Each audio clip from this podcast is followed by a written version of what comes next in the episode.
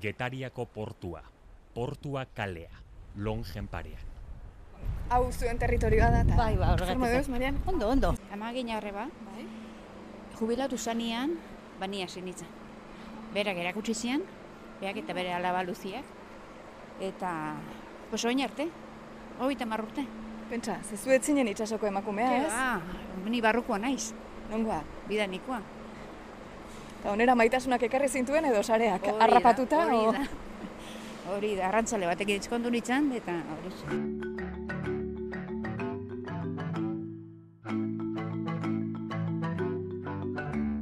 Oain dikan sila bajutan lan aiten du jendia badao. Bueno, hau da, sila bat hankak moztuta. Ez, hau propio inda da. Ah? Bai, txikila. Ez que, klaro, zima eta bajuo, hobeto. Porque hankak estira uta jartzen jozu, Bueno, bueno. Eta orduan, ez dezu bizkarra nekatzen. Zi, esema eta bajuo, hankak estiratu odazkatzu, eta parien galitzen zauzu. Eta bizkarra ez dezu nekatzen. Ne posturo horretan zema denbora egon zaitezke. Da, bukatzen zu lan bat, hiru abrazakua edo laukua, altzatzen zea, beste bat hartzen zu, ez dala, sortzi orduan altzagabe hon berde zula. Ulertzen? Gerritako minik? Nik erretako minik ez. Zerbikala hori nekatzen da. Ongi etorri osasunetxera.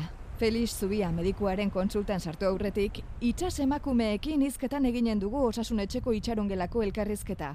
Osasunaz eta bizitzaz. Zer, zerbikala zergatik horrela zaudelako?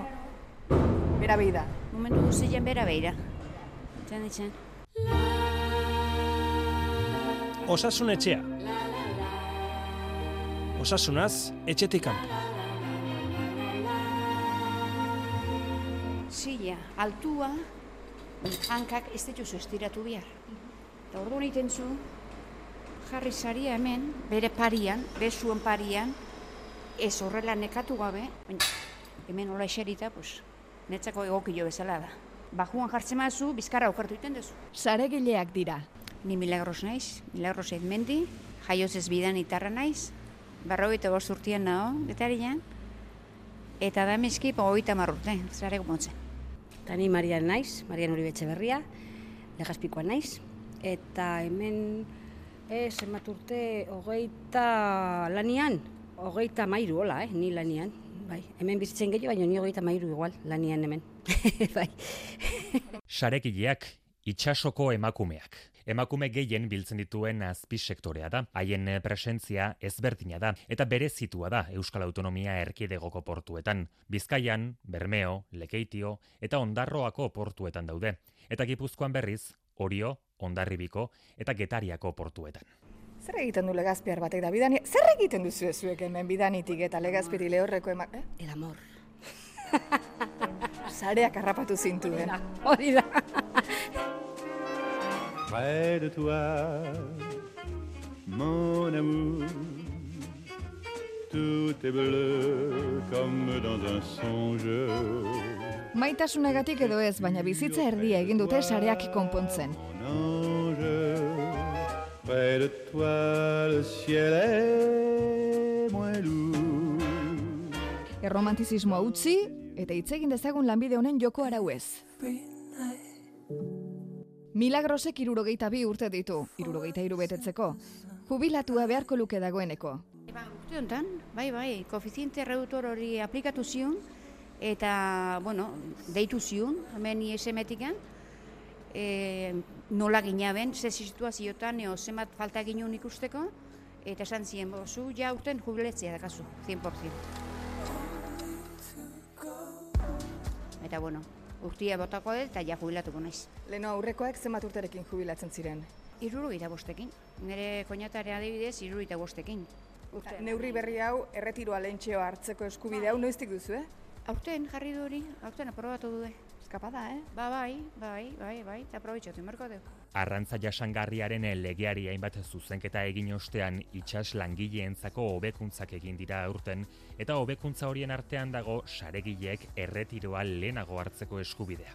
Orain dela bost urte Europako Parlamentuan izan ziren zuen eh, lankide batzuk. Zu izan zinen bai? Zu joan zinen? Me ha tocado porronda, ni presidenta, sasareko presidente, saregilek, presidenta nao, eta han egon naiz baiz.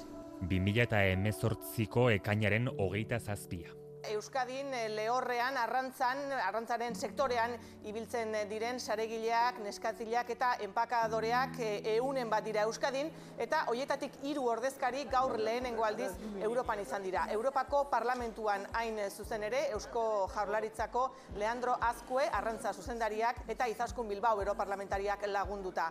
Neskatilen eh, eta saregilen ordezkariek parlamentuan eskatu dute gizonezkoak arrantzan itsasoan ibiltzen direnek dituzten lan baldintza berberak izatea eta egia da gauzak aldatu egin direla Europako e, funtsaetatik dirua jaso izango dute aurrerantzean arrantzan ibiltzen diren emakumeek baina oraindikan lan baldintzak ez dira gizonezkoenak bezalakoak eta hori erreibindikatzera etorri dira Bruselara. Ba, geuri hartzeko kontun, haintzakotzat hartzi porque sekulestosku deitxu isetako bez, eta geue partika zela zetorin, eta sekulesto kilaguntasunik eta isebez, eta ordu nahi dugu horretxeke gauzakia lortzen dauen. Zertara joan zineten? Ba, jakiteko aberateatzen dan propuesta. Ze proposamen? El koeficiente reductor. Eta atera da? Atera da, bai. Zorionak. Eh? Bai, bai, bai. Oso, oso posi gaude. Erretiroa hartzeko garaia iritsi da, nekatuta iritsi da milagros. Zu noiz, ohartu zinen, ohartu baldin bazara behintzat, gorputzak, ja, altoa ematen hasi ezela, esan ez bezala, et, ja ez dugu hain ongi aguantatzen lan egun oso bat. E, bueno, a ber, trotien gabiltzanen, bafore bateko bukatu gio bestea jun, bestea jun, eta hor ja igarra iten dezu. Ez dala, guain dala mausturte eta hasi berritan bezaleko harin ibiltzen ikan. Baina, bueno, Zertan nabaritzen da? Igarri iten dezula esaten duzu, baina zertan? Zertan, niz esango izut. Ba, nekatu, nekatu, euna junda, euna torri, eta horrengo eh, nene bai, eta bestia, eta astelenetik asten geha, eta askotan zapatu eguardi arte, iten deu. Nekatuta ez da egonen ba, bizitza erdia daramate eta zarratak josten sarea konpontzen. Zerretan zaude, xeri lasai, eh? Zu zaude, kare, honi etorren ez borzuraga, eh? Bate den boik eman gabe deustako...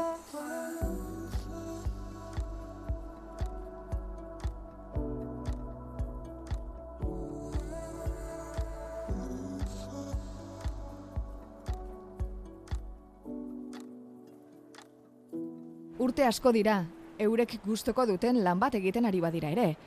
Txeke hon bat egiteko unea da.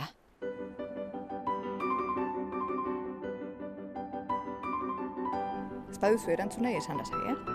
Libre. Venga. Zer, zenbat urte dituzue? Irurogita bi. Berrogeita mesortzi. Pixua. Irurogita bi tardi. Ba, ez dakit, berrogeita maika hola, berrogeita mabi. Neurtu? Askoik ez. Nire ez. Metro tardi pasatxo. Nire bai. Nire bai. Zalda hobea, txikia izatea, sarean e, e, josteko. Itxe mazeare, rekorrido motxo dakazu. ba, bai, arrazoi du bai. Tentsioa zer modu zuzue? Ondo, askotan atzizago, eh? Presaka biltzen nien da, eh? Ni ez. Ondo, ondo, ondo. Ni momentuan ondo. Baina badakizu ze, ze mailaten duzuen, badakizu altu eta baku ez zenbakitan duzuen, aber, esan. Bai, bai. E, zazpi tardi, amairu hola biltzen naiz. Ba, ni amabi, sortzi, zazpitardi, hola. Ni banaki badakit, ni nola, nola euki behar dut. Saturazioa galdetzen maizuet ja hori gehiegi igual, ez? Oxigenoan saturazioa. Hori ez dakit. Ah, Norita mezortzi. Ba, bai, ba, bai, ba, bai, bai. Bihotza ongi duzue. momentu bai. Momentuan bai. Momentuan bai, bai. Takikardiarik, horrelakorik. Ez, ez, ez.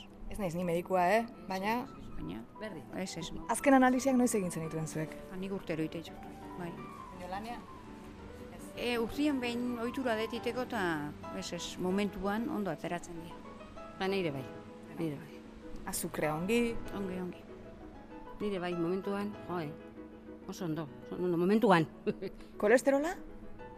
Ez, neurrian. Nire bai, neurria. Hormona tiroidea? Analizak egiten hori ere begiratzen du, eta ez momentun arazo. Bai, bai. Burnia? Ondo, ondo.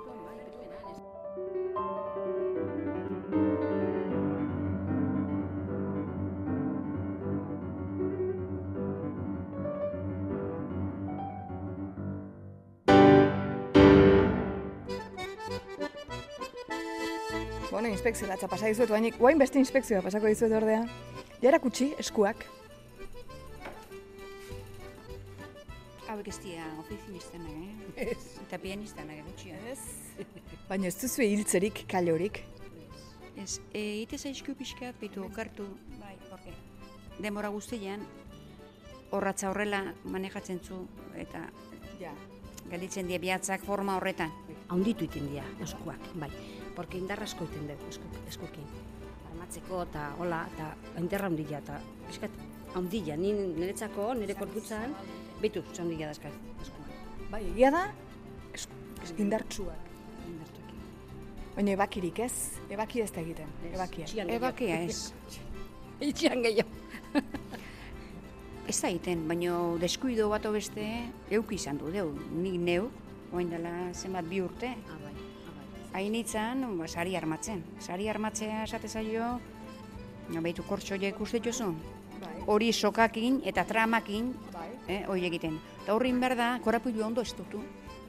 Eta korapilu ondo estutu berren hain itzala, horratzak olakoa dia, eta muturra, horratza muturra begina sartu nuen. Izarrak usi nitu.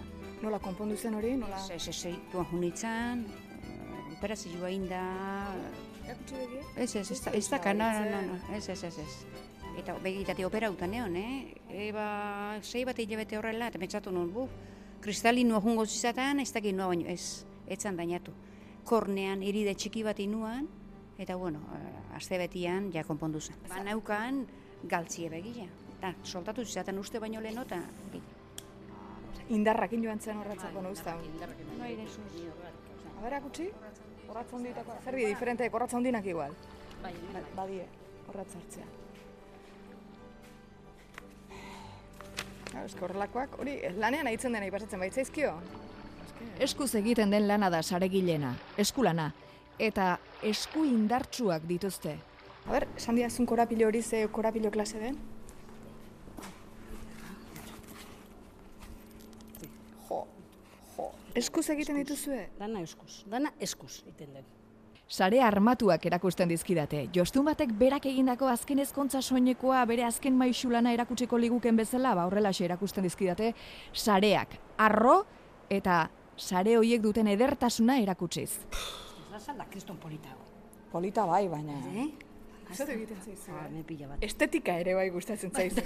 bai, ba bai, berria da honian hau berria da, eta jo, pila bat gustatzen Egia da polita dela bai. Ba, bai, eske beste, beste mundua da, eske ba, nahi pila bat gustatzen zait. Ni beti esaten detola, eske ez dakit nola ez dago jende gehiago hemen lanian gurekin. Eske ez dakit, zergatik ez, eske ez dakit.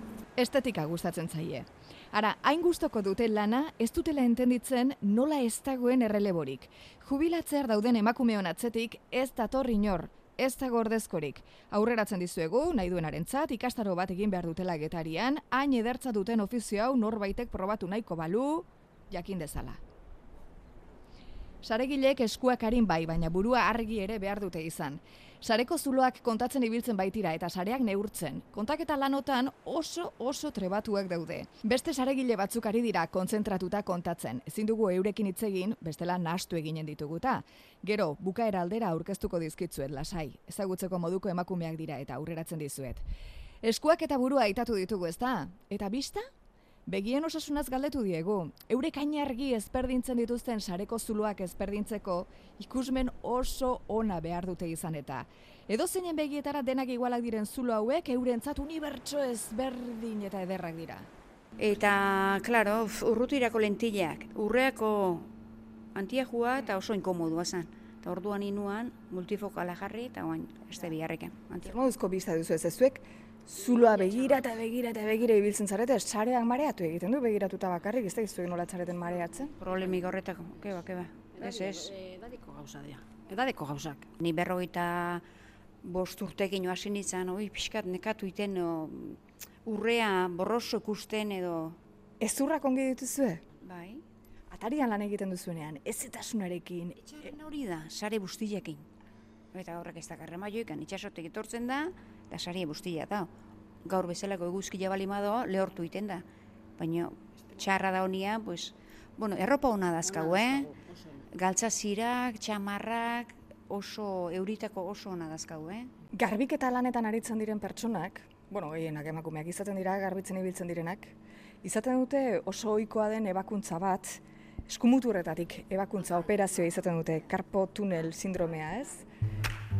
Karpo tunel sindromearengatik egiten den ebakuntza da. Gaitz hau garbitzaien lanbidetik eratorritako gaitz gisa hartua da. Berariaz jasota dago gizarte segurantzako sistemaren lanbide gaixotasunen zerrendako bigarren atalean. Hemen bai, hau nola izena du, hemen, hemengo... Tunel metakarpiano. Hori bera da? Nik operazio bat eukin nuan, oin dala mala urte. Ba, esateizun bezala sari armatzen nahi nitzala, indarra gehiekin ulako edo, e, intzizatan el tendon supraespinoso. Intzizatan puskatu. Eta intzien garapatu. Baina arriskio, dakat, primeran. Ba, Korapilloa izteko iten deu olaskukin. Oartzen nahi nez, korapiloan asuntuakin indarrasko behar dela. Hori da. hemen bai. Hau, hau kortsuana da, baina bestiak... Baina hemen, emate jozu bi buelta, korapilu iten zu, baina korapilu inberdezu ondo estutu, porque bestela batetik besteak horreitu iten du. Gio beste buelta ematen dizu, beste korapilua asatzen zu, eta indarra inberdezu. Eta ni momentu hartan konturatu nintzen, ai, kalambarzu, bezala hartu nula. Baina segin, eh? Segin nion, baina gio gabian relajatzian, mina eta mina, resonantzia eta zien, pues, cuando quieras a la mesa. hombre. Marian gazteagoa baldin bada ere, berak ere baditu bai bere lanetik eratorritako arazoak. Ni guinat ze epikondilitis, el kodetenista. Armatzen, eta postura hola iten denean, ba, hau dana Teniseko ukondoa tendoien antura da.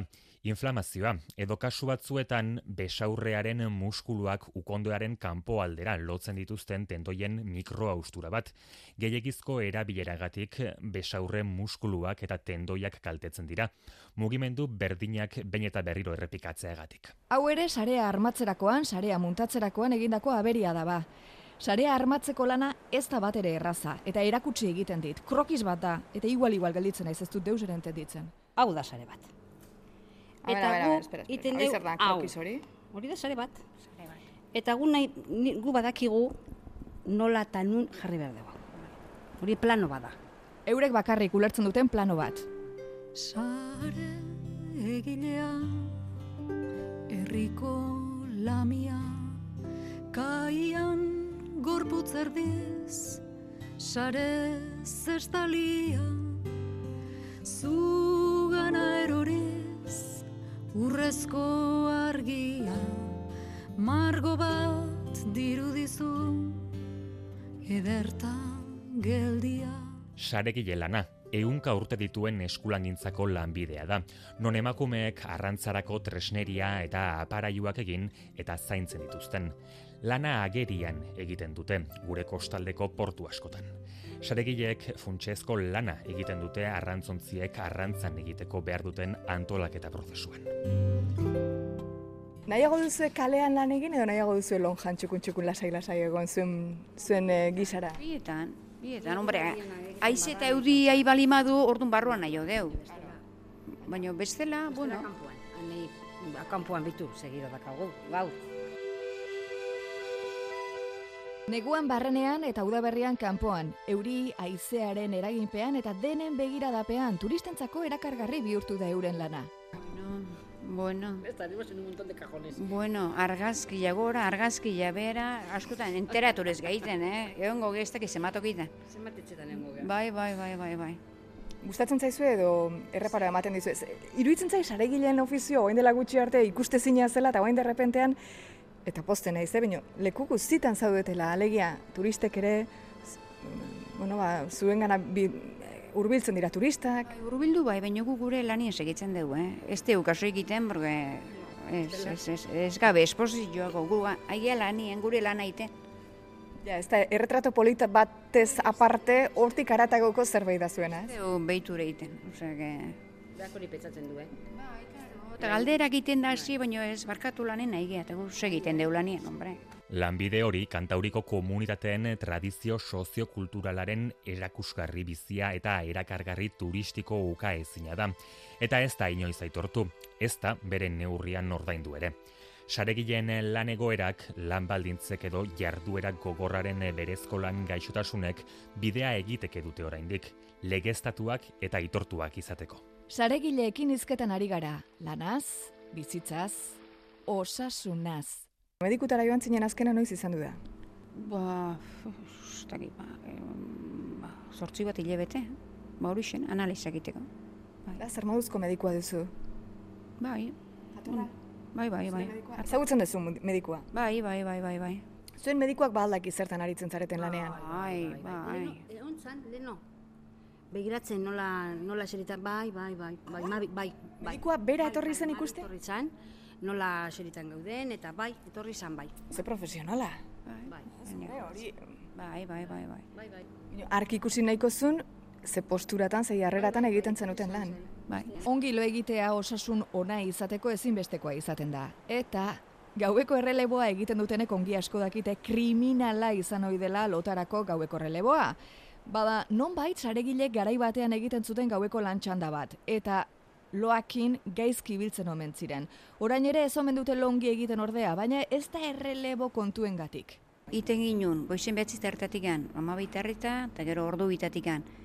Zazpi tardita, edo sortzi eta, gabien behatzitan jaistek ginean, da gabeko amabik arte. Egun baten ningo zu, baina bi eta hiru balimadia, ja rendimentua jaisten hasten da, eh? Lo ongi egiten duzu zuek, loa. Bai, bueno, bo, bueno, lehen hobia, guain baino baino. Menopausiatika, baina menopausia da, ez da sareko gauzak. Hori da, gauza ez dela menopausia.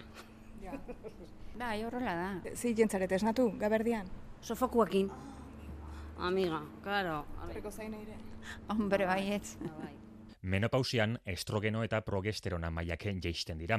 Hormona hauek loaren erregulazioarekin lotuta daude eta haien murrizketak loaren kalitatean eta iraupenari eragin diezaiokete. Alegia, beroaldiek ez dutela emakumea lo behar bezala egiten uzten, ez die emakume guztiei eragiten, menopausiak ezberdin eragiten dio bakoitzari, batzuk ez dira ohartu ere egiten. Guri esaten ari zaizkigun kontu hauek denak saregileek elkarri esaten dizkiote lanean ari diren bitartean. Saregileak kuadrilan aritzen baitira lanean eta berriketan ere bai. Josteari utzi gabe, eh? ojo, hori egiteko habilidadea badute eta. Berriketaldi horiek sanoak, bururako osasungarriak behar dutela izan esan diegu. Zu behar bada behitzen da, baino eskua beti ere martxan. Eskua martxan. Ezin da nahi lana utzi eta eskuta guzti izketan jardun. Pentsatu izan dut nola, kuadrilan aritzen zareten. Denak andreak, denak izketan. Hori ere ona izanen dela bururako. Buru osasunerako. Ba bai, ba bai, seguro. Bai, bai. Batzutan jaurten gea, eh? O maila kontatzen nahi gehala, igual amar maila hartuta, amaika garnien bi hartu behar dituzut orduan, zemaita gutxu itzain hobeto. Bestela, Nasi. kentzea eta hori baino bestela normal, normal. Eta akordatu gara mailak eta kontatzea zaritu zaizkigunean, ondoko gelan, lonja berean, horretan ikusi ditugula euren bi lankide gogoan duzuen nola esan dizuegun elkarrezketa honen bukaeran entzunen zenituztela. Bueno, sarei neurria hartzen ari ziren bi Andreak Marina eta Olatz dira. Laurogeita bost eta irurogeita zazpi urteko saregileak, bai. Zuek pentsatzen ari zareten gauza bera pentsatu dugu guk ere. Adin hori eta jubilatu gabe? Bete mito hemen daude, lanian, eta ikusi, bai, bai, nola kanatzen da zaila.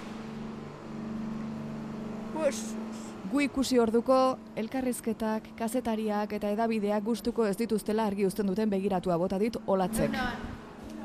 Egunon, ez da ikusten aurradioa da, lasai, eh? mikrofonoa da, baino... Ez da ikusten, eh? ez da telebizioa. Jarri aurpegi hori emakumea, jarri aurpegi hori. Egunon deizuela, ongi? Irratiak ere alde du ordea, ez duela kamera baten beharrik. Horrek lasaitu egiten ditu saregileak, eta xuabe, xuabe hasten nahi zeurekin ere hizketan, ia oarkabean. Ondo, a ber, nahi dut esan, gazkion baginan utzingo, endun, hori garbi daka, hombre, beti dakazu lepoko min bat, ez generalian lepoak egiten zu besuak, nahi esan, masaji hartzen deu, hori bai, irian behin edo, ni behintzat masaji hartzen dut, obila beteti behin, ondo tortzen da, baina, bueno, bestela ez dakau horrela. Zuk ere masajeak, Andrea? Ez pastilla bat eta ez beste izernik, ez da Eta lana da, atsegin egan jez niretza, gustagarria da, guk, a ber, guk ez du, Eta hemen nago lania, porque eske pila bat kostatzen zait, pila. Zuk uste duzu gu gustora espaginek egongo, hemen egongo ginakela? Bueno, batzutan beharra izaten da eta... Bai, baina bilatzen duzu beste zoz. Nik eunezko erretiratutan egon ez banu itxeko gora bera. Laga beharko den, no, zintu, Mariana, Ez. zemena. Eta urrengo hortiare pentsatzen dut, iti baina ja, pentsatzen dut horrekin, pentsatzen dut. Igual hori izan da urrengo ibian lagain behar dut, ez da jakiten. E, hori diferente daulat. Neuk egon ondo nago eta hemendik ordu bete igual nago. Edonorekin hizketan hasten zarenean, edonorekin, lasai hasten zarenean eta presik gabe, bizitzaren enbatak ateratzen dira segituan. Eta gainetik honek, zenbat ume mari? Zazpi esan. Eta zei bizi. Eta hil zitzaten ere, beine, beine, umea gaso bat, ez? Eta izarrez, ma, zeakin juntzaten, gorrizakin. Elgorria, gaixotasun oso kutsagarria da, eta hasieran sukarra eta eztula ageri ditu, eritema orban txiki batzuekin batera. Orban horiek koplik orbanak dira, erdialde zurikoak eta ahoko mukosan ageri dira. Sintomak hasi ondorengo hirugarren eta zazpigarren egunen bitartean azaldu ohi da eksatema. Aurpegian ageri da lenik eta gero gorputz osora zabaltzen da. Garai batean umeak hil egiten ziren. Bueno, barkatu, garai batean hemen hiltzen ziren. Baina garai hauetan ere, bai baitira elgorria ziltzen diren umeak. Hemen igualez, baina leku askotan bai. Gorriza harrapatu zuan, eta de noche a la mañana, meigo esan zien gorra zeolo mio, oso gorra. Baina eman behar zion tra tratamentua, segun nola hartzen zuan, gaizki hartzen bat zuan. Zenbat urte? Zenbat urtekin? Bete. Ze izen zuen? Ura, John. Ura juntan izakoa. Ai,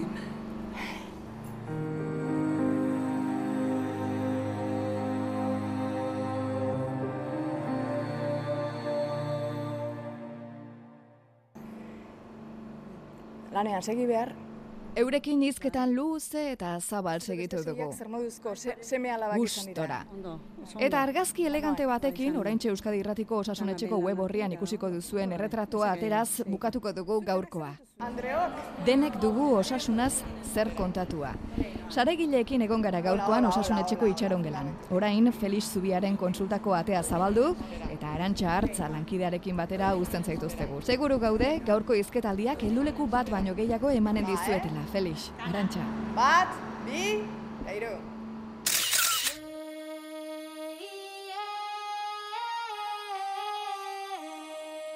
Bueno, Andreak, plazera izan du da. Eskerrik asko. A ver lo que sale. Ez, ez, hau grabazioa da. Beitu, grabatu ditut igual ordu eta erdi, osea, que... Osara, ja logotu Ondo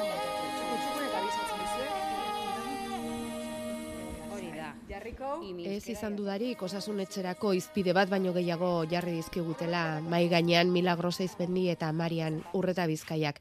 Baina, beira, bereziki erreperatu nahiko genieke min postura loiei.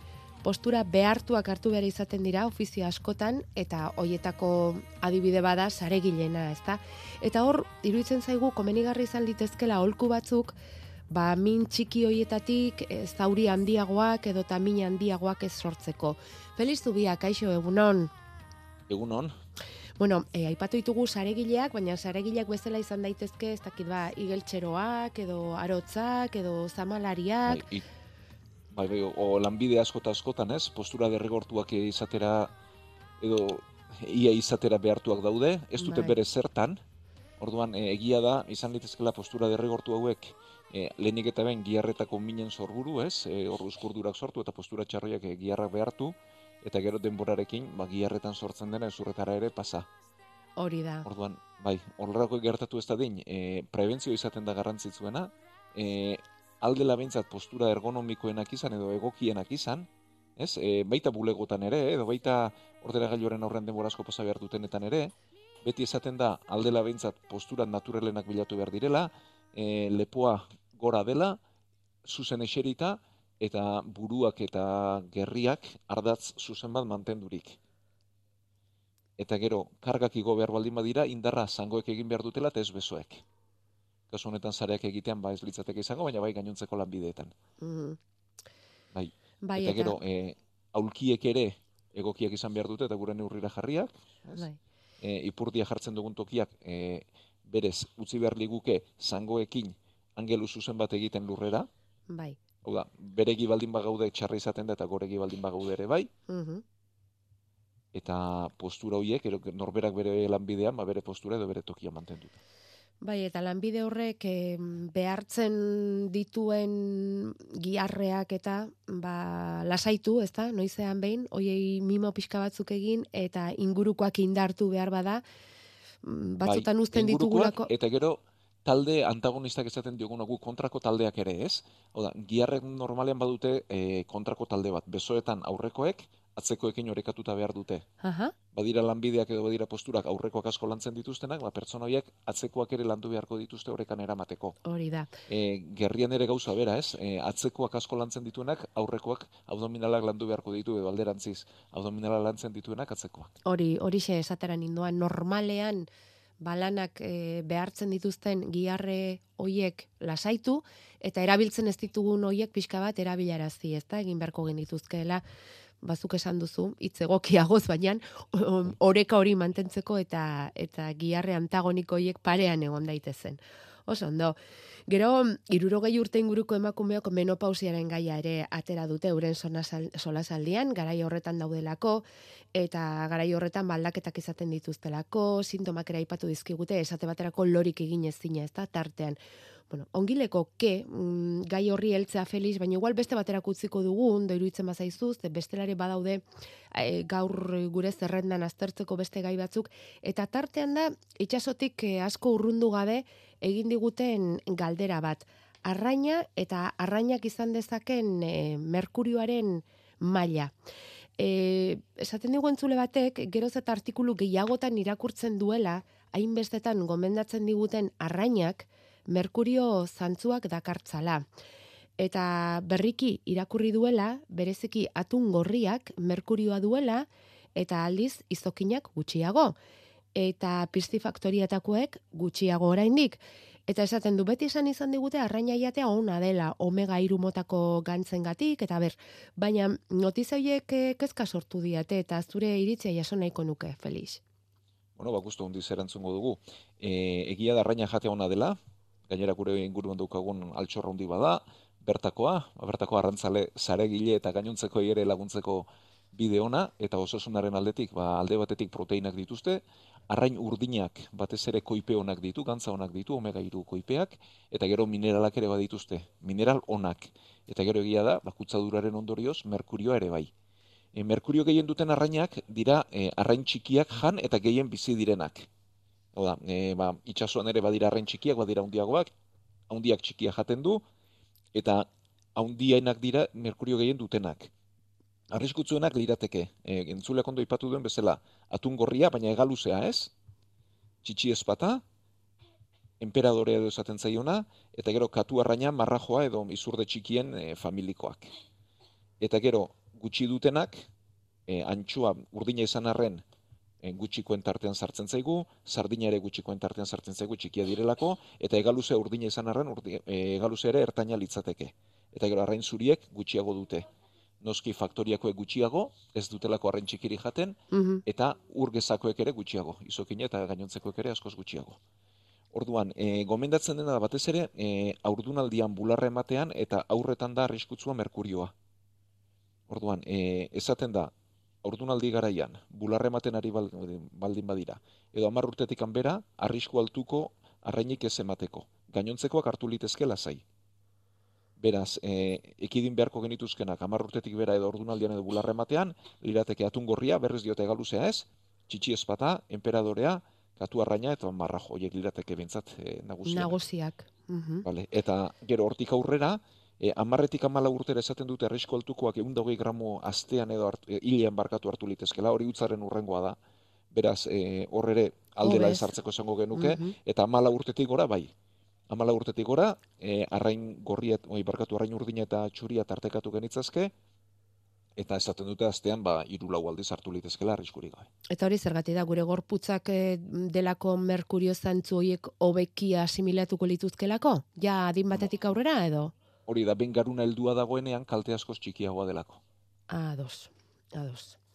Bueno, beraz, e, egin ditugu, eh? arrain multzoak, arriskurik handieneko arrain multzoak, eta bereziki erreparatu bertzaioa urdunaldietan, aur garaian eta amala urte arteko adin horretan mm, garunaren garapena kontutan izan da.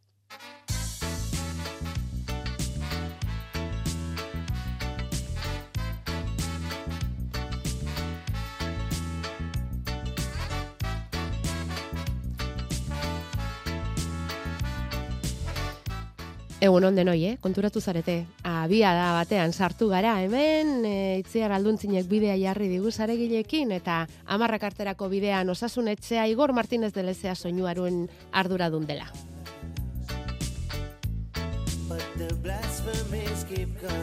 Gure WhatsAppa 6 sortzi sortzi 666 000.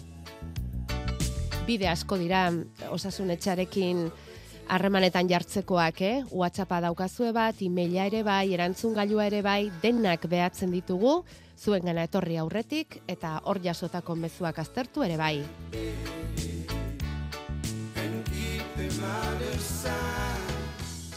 Aste honetan eh, ezagutu ditugu eta zeuok ere segureski ikusi izango dituzue edo entzun Euskadiko gazteek e, kanabisa kontsumitzeari buruz dituzten ohiturei buruzko datuak. Kanabisa eta alkola kontsumitzean dituzten ohiturak. Eta hor ikusi dugu, amabi urtetik emezortzira bitarteko gazteen artean, amarretik batek onartu duela, azken hilean kanabisa kontsumitu duela. Amarretik batek. Eta epe hori urte betera zabaltzen baldin bada, euneko amazazpik dio, inoiz edo behin probatu duela kanabisa. Amabitik emezortzira urte bitarteko gazte ezari gara. Eta ohitura hori, mutilen artean zabalduagoa dagoela azaldu da. Era berean, gazteen artean egunero zigarroa erretzeko ohitura hori jeisten ari dela ere atzeman dute. Euskadiko adikzioaren planaren barruan egindako ikerketak bildutako datuak dira, eta datuok emateaz batera adituek nabarmendu nahi izan dute, batetik, kanabisaren toksizidade tasa arriskutsuak izan daitezkeela, gaur egun, eta bestetik, oso harin hartzen dela droga hauek kontsumitzeak izan dezakeen arriskua.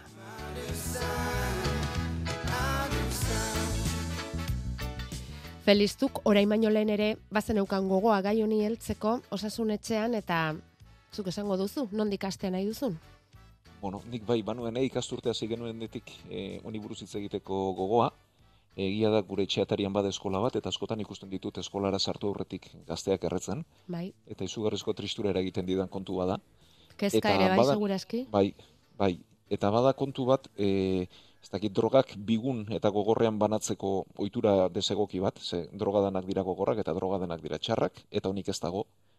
Eta kanabisaren inguruan eta marihuanaren inguruan, eta bere eratorrien inguruan bada nola baiteko e, pixukentze bat edo, ez?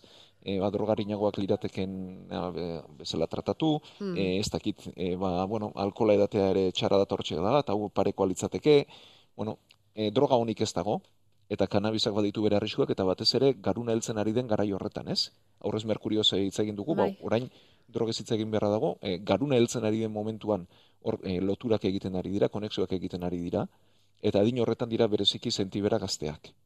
Eta ikusi da kanabisa erretzen duten gazteak, e, gainera duela berriki azaldu da beste lan bat ere, honi buruzkoa, eta ikusi da memoria eta ikasketa arazoak izan ditzaketela eta izaten dituztela, arriskua asko biderkatzen dela, beste alde batetik depresio eta antzietate izateko arriskua hiru aldiz handiagoa dela, eta gero ziko, beste alde batetik psikosia eta eskizofrenia da buruko osasun, baina beste erabateko arazoak ez, batetik leudeke depresio eta antzietatea, eta bestetik leudeke psikosia, eskizofrenia, eldarnioak, hau da ez diren gauzak ikusi, eta garunaren e, funtzionamendu desegoki batera eramatea, ez? Bai. Orduan, e, bereziki e, adin horretan dira sentibera ba, gaztetxoak, eta kanabisa ez da hona inongo adinetan, eta adin horretan bereziki kaltegarri izan liteke. Eta batez ere, eta eta pixka bat mm, atentze ematen duena da, aurrera begira izan dezaketen ondorioa, ez? Hauek depresioa eta aipatu dituzun antxietatea eta hoiek Bai. izateko arrisku hori eh, helduaroan gerora etor litezken ezerak dira, Kontuak ez? dira, Ondorioak bai. dira eta eraginak Bai. dira.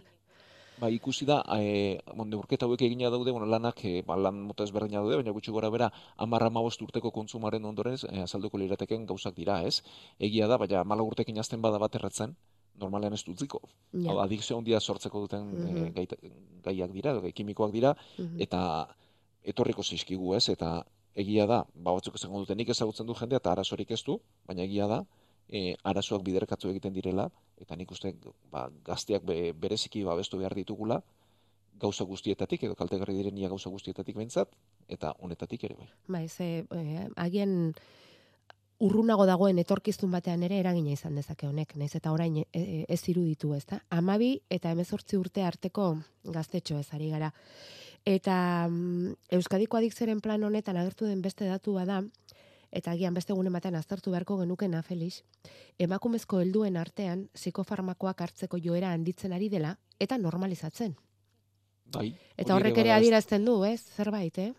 Bai, eta ze gizartetan bizi garen, ez? Mhm. Hau da, eta, bueno, ba, askotan egiten duguna da, sintomak azaltzen direnean, sintomoiek arintzeko botikak eman, eta ondo dago, Mhm. baina aldela bentza sorburura joan beharko genuke, ez? Hau da, zergatik ditugun hainbesteko antzitate mailak, ze bizi modu daukagun, ez? Bai. Eta, bueno, ba, benetan, ea botikoiek behar ditugun alez ditugun behar, hori litzateke bat, eta gero bestea, e, zergatik sortzen den hainbesteko antzitatea, eta zergatik daukagun hainbesteko zama gainean, ez?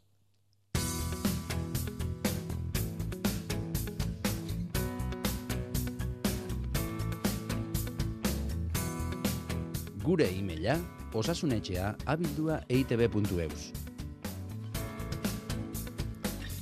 Gripearen eta COVIDaren kontrako txertaketa kanpainan bete-betean sartuta ga- gaude, urri honetan, eta horren barruan gaudelarik ere osasunetxean jakimina beste txertu batek zorrarazti dio entzuletako bat, izanez, e, meningokoko eta papiloma virusaren aurkako txerto ez ze iritzi daukan Felix Zubiak. Edo zer esango e, ez denuken, Felix, agertu izan zaizkigu txerto hauek ere, Bai. Baina, e, bueno, ba, orain nahiko lituzke zehaztapenak entzun, entzule honek. Bueno, ba, bi funtzio oso ezberdineko txertoak dira. E, meningokokoa bakterio bada, e, zorionez oso bakana, baina oso larria izan liteken infekzio sortzen du, ez? E, aurretan, batez ere emezortzi urtetik berakoetan, helduxagotan ere bai, eh? baina emezortzi urtetik berakoetan e, meningokoko odolera sartuta, izugarrizko infekzio larria sortu lezake gorputzean, edo meningitiza sortu edo biak batera. Orduan, kasu oso bakanak dira, e, Gipuzkoan urtean ez dakit hiru lau kasu izango dira, baina gertatzen direnak oso larriak dira. Orduan, e, nik ez daukat dudarik e, hartzeko txerto badela, e, albondorio oso gutxiko txertoa, ez dago albondoriorik gabeko ezer, baina oso albondorio gutxiko txertoa da, eta gaitzak duen arriskoa ikusirik, ez? Eta nahiz da oso bakana izan, ba nik hartzeko gomendio egingo nuke. Eta beste alde batetik dago papiloma virusaren aurkako txertoa. E, txertonen helburua minbiziak e, galeraztea da. Umetokiko lepoko minbiziak galeraztea da. E, umetokiak emakumetan, ez, bizati ditu, batetik lepoa dauka, bestetik gorputza dauka, eta lepoa da kanpoaldean dagoena, eta ikusi da lepoan e, papiloma virusa garatzen denean, gero papiloma, vir- papiloma virus horien ondorio sortzen dela minbizia. Beraz, papiloma virusa moztu eskero, ez litzateke lesiorik izango eta minbizirik ere ez. Papiloma virusa, sexu eh, harremanen bidez edatzen den virus bada, e, lehenik eta behin emakumetan bakarrik jartzen zen txertoa zen, e, nesketan bakarrik, baina orain neska eta mutilei jartzea gomendatzen da, eta honen aldeko ere banaiz, baina kasu honetan ez da infekzio larri bat orain ekiditeko, baizik eta minbizirik e, gertatu ez dadin. Eta prebentzio modura beti, eh? txartuak badakigu. Eta ge- beti esaten duguna, eh? E, guk informazioa ematen dugu, gero hartu ala ez, erabakia norberarena da.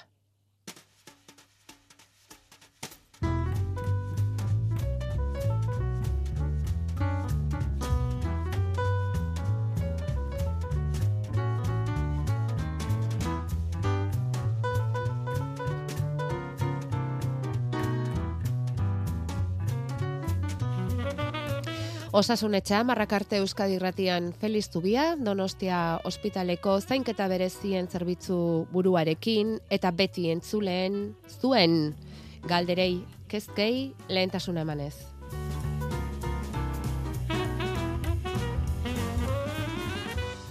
Eta entzule honek D vitaminaren inguruan D vitamina eta urdunaldia biak lotu dizkigu Felix, zuk eh, esango diguzu bere harremanik baduen ala ez.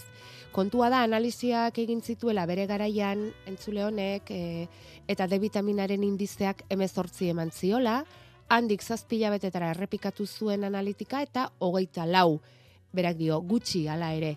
Eta galdera da, honek baute duen eraginik aurretik izandako bi aborturekin, eta bereziki baute duen eraginik egoera honek aurdun gelditu nahi izateko.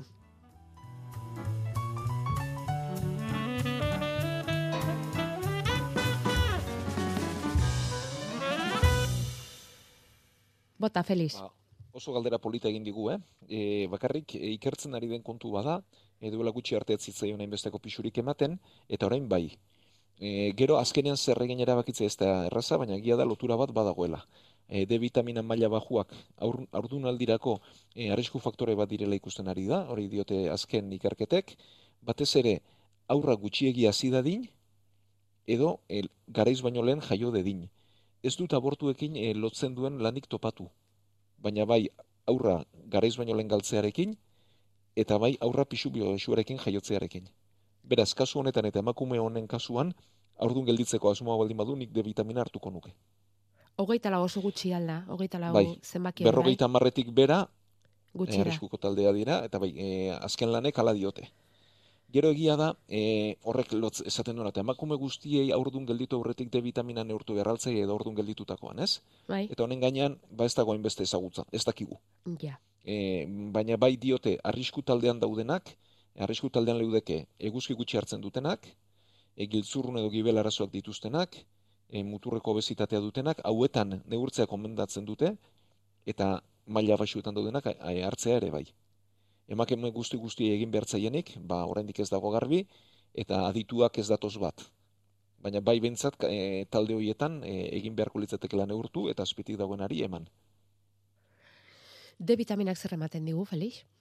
Bueno, D vitamina e, gorputzak sortzen duen e, vitamina bada, beti lotu izan da ba, en, gorputzaren ezurren garapenarekin, lotu izan da e, batez ere ezur osasunarekin, baina bueno, bere prozesua da guk jaten dugu edo larruazalean sortzen dugu, eta gero bi e, prozesu kimiko behar ditu bat gibelean eta beste giltzurrunean. Eta beraz, eguzkirik hartzen ez duenak, gibel edo giltzurruneko arazoak dituenak, izango luke arrisku gehien D vitamina gabezi bat izateko. Eta gero ikusten ari da, haurtzaroan oso garrantzitsua dela ezurrak garatzeaz gain, garunaren garapenerako. Eta horri lotuta, orain aurdunaldian zehar ere ikusi da e, D vitamina garrantzitsua dela aurrori garaiz baino lehen jaio ez dadin, eta bere garapen normala izan dezan, bai gorputzaren neurrian eta bai bere nervio sisteman. Ados. Orduan e, horregatik egiten dira gomendio hauek. E, hala ere, eta buelta, horri buelta emanez, Bai. pertsona bati egoera osasuntzu batean elikadura normal bat izan da eta bestelako e, arazorik ez duenean ez zaio D vitamina eman behar. Ja. Ja, bai, horre, horre vitamina izan behar genuen- duenarentzat. Bai, bai. bai. E, bolada bat izan genuen, ez da? E, D vitamina aparte hartzea beharrezkoa zela, eta ez dakit, eguzki gutxi xamarreko bolada batean, ez dakit noiz izango zen, ze azken alde honetan ez da horrelakorik, baina ibili ginen, bai, bolada batean D vitamina gehigarri bezala hartzen genuen, edo hartza komeniote zen, edo galdera makina bat egin zizkiguten garai hartan, bai. Baina orduan ez da, ez da aparteko beharrik. Baina ordunaldiarekin lotura izan izan dezake, batez ere aurraren e, tamainari begira, ez da, eta, eta gaiotzeko e, garai horri begira, ez? Igual gerta litekela D vitaminaren falta horrek lehenago jaioaraztea aurra. Vale, eta orduan, em, berak e, aurdun gelditu nahi izaterekin ez dauka aparteko loturarik momentuz bintzazuko ez duzu ikusi abortuekin, ze gomendatuko zenioke hartzeko aparte Nik e, berak aurdun gelditzeko asmoa badu, e, ma, e, eta dituen maila kontuan hartuta gomendatuko nioke. E, naiz eta e, honen gainean ezagutza garbirik ez izan, eh? Mhm. Baina gero aurdunaldian zehar hartu beharko lukeenez, pixka Bai. balentxeago hartzeak kalterik ez dio egingo. Ados. Bueno, eta ja bi aldiz aipatu diguztu edo gehiagotan garunaren garapena. Garunaren garapena. Ze importantea den, kasu honetan D vitamina edo drogak hartzea garunaren garapenerako, Feliz. E, zer den garunaren garapena hori nola gertatzen den interesa sortu zaigu, eh? Hori ere apuntatzera goaz zerrendan, bale? Beste baterako, eh? Oso ondo, bai, bai. Euskadi Irratian Osasun Etxea. Aurdunaldian glukosaren maila ere zaintzen da, eta asko, ez da, Felix? Bai, bai, bai, bai, bai. Bai. Ze aurdunaldia bada arrisku puntu bat diabetesa saltzeko, Mhm. e, aurdunaldiari lotutako diabetes esaten zaion kontu bada, eta Bai. analitika guztietan ba, neurtzen den eta aztertzen den zerbait da, bai. Hori da, hori da. Aurreko astean bat tipoko diabetesa zaritu baikinen, eta WhatsAppean erantzun ezin ikutzitako galdera pare bat badauzkagu gai horri lotuta, batek galdetzen digu e, zein zenbakitatik gora konsideratzen den diabetesa. Berak eun eta goita bat izaten duela, eta, bueno, da, azken analizian hori agertu zaiola, eta badituela aipatu genituen hainbat sintoma e, esate baterako maiz pixe egin beharra, egarria, nekea, gozea, eta ez dakila zer ikusirik izango ote duen, baina tendinitisa ere baduela, sei hilabete ukondoan, eta ez dela sendatzen, eta ze ikusten duzu hor? Bueno, ba, bi kontu ezberdin direla, hau da tendinitizak berez azukrearekin du loturarik, baina bai ondo gehiago begiratzeko kontua dela. E, glukosa mailak laborategian ba, izartxoa eundo geita zeian jartzen da, hortik bera ez, baina bada e, adituek aurre diabetesa deitzen dioten egoera bat ere, eta da eunda marra eta eunda goita bost artean, mailak e, altu xamarra lirateke beti baraualdian ari gara, eh? Bai. Eta beraz, e, pertsona horrentzat botika ez, baina bain neurriak hartzea gomendatzen dela. Vale. Eta neurri horien artean leudeke pisua galtzea eta ariketa fisikoa egitea. Hau da, helduaroan eta maila horietan dabilen pertsona bat, normalean bi motako diabetesa garatzeko atarian dago, eta pertsona hauentzat pisua galtzea gomendatzen da, eta ariketa fisikoa e, egiten duguna baino gehiago egitea eta sedentarismorik ez izateko. Vale. E, orduan, oh, kasu honetan sintomak daude gainera, ez? Bai. Egun hogeita bat izan da, ba, bost puntu gehiago beharko genituzke diabetesa hitz egiteko, baina sintomak daude. Beraz, e, egiaztatu liteke diabetes bat bat baden ala ez den, hau da, e, muga jartzen da puntu batean, baina hau ez da muga zorrotz bat, eta izan liteke gutxiago horrekin ere diabetesa izatea, da aurre diabetes horretan izatea, eta e, bi motako, e, bi proba egin litezke hau osatzeko. Bat da, e, hemoglobina glikosilatu edo esaten dioguna, hau da, gorputzen ea benetan azukrea pilatzen ari den ala ez neurtu dezakegu, eta hori neurtu liteke, eta beste alde batetik egin liteke glukosa karga test bat.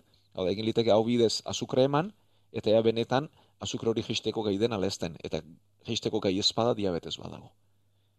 Beraz, sintomak izan da eta maila hoietan, neurri hoiekin hasteko gomendatuko genioke, pisua galtzeko, ariketa fisikoa egiteko, baina beste probaren bat egiteko ere bai. Bai, onena familia medikoaren gana joan eta zer gertatzen zaion esan. Eta horrek eduki dezake loturarik tendinitisa sendatu ezinarekin? Berez ez, egia da diabetikoek ba, zailago dutela dana, baina berez ez luke horrekin lotura zuzenik behar. Bale, konforme. Eta azkeneko galdera bat, erremolatxak azukrea igo aldezake? Galdetzen digu beste batek. Bueno, erremolatxa, e, barazki bat izaki, azukretan aberatza da, egia da. E, egia da gaur egun hartzen dugun azukre zurietako asko erremolatxatik datozela, baina hori prozesatu da litzateke. Berez, e, elikaduraren barruan ba, hartu liteke, eta diabetiko denak ere hartu liteke genuke elikadura txarraren barruan sartuko. Bale, konforme. Beti ere neurrian eta Hori da.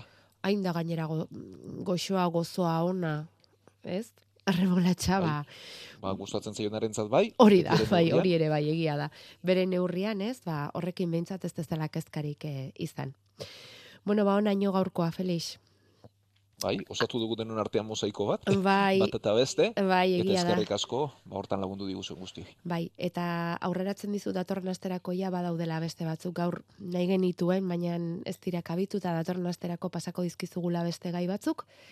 Eta hementxe izango garela, gaur zortzi ere, gaur bezalaxe bederatzi tardietan, itziar alduntzinek jartzen digun puntuari segiz, osasunetxan, Feliz Zubiarekin eta zue guztiokin.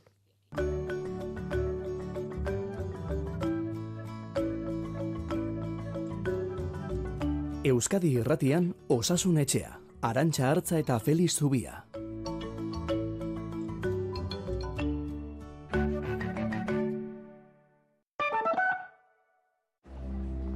Erronka berri bat dugu Euskaldunok. Makinei, teknologiari, Adimen artifizialari.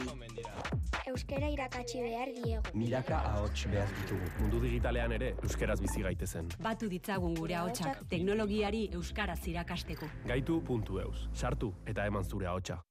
Berezko talento duten amairu ahots, eta garai guztietako kantak. Barbara Goenagak eta Iker Bilak ikidatuta. Belaunaldi honen mai artistikoa ikaragarri handia da. Estanda talent berria. Euskal Herriko ahots eta artista onenaren bila. Ta hau, Laster, estrenaldi ikusgarria ETV baten.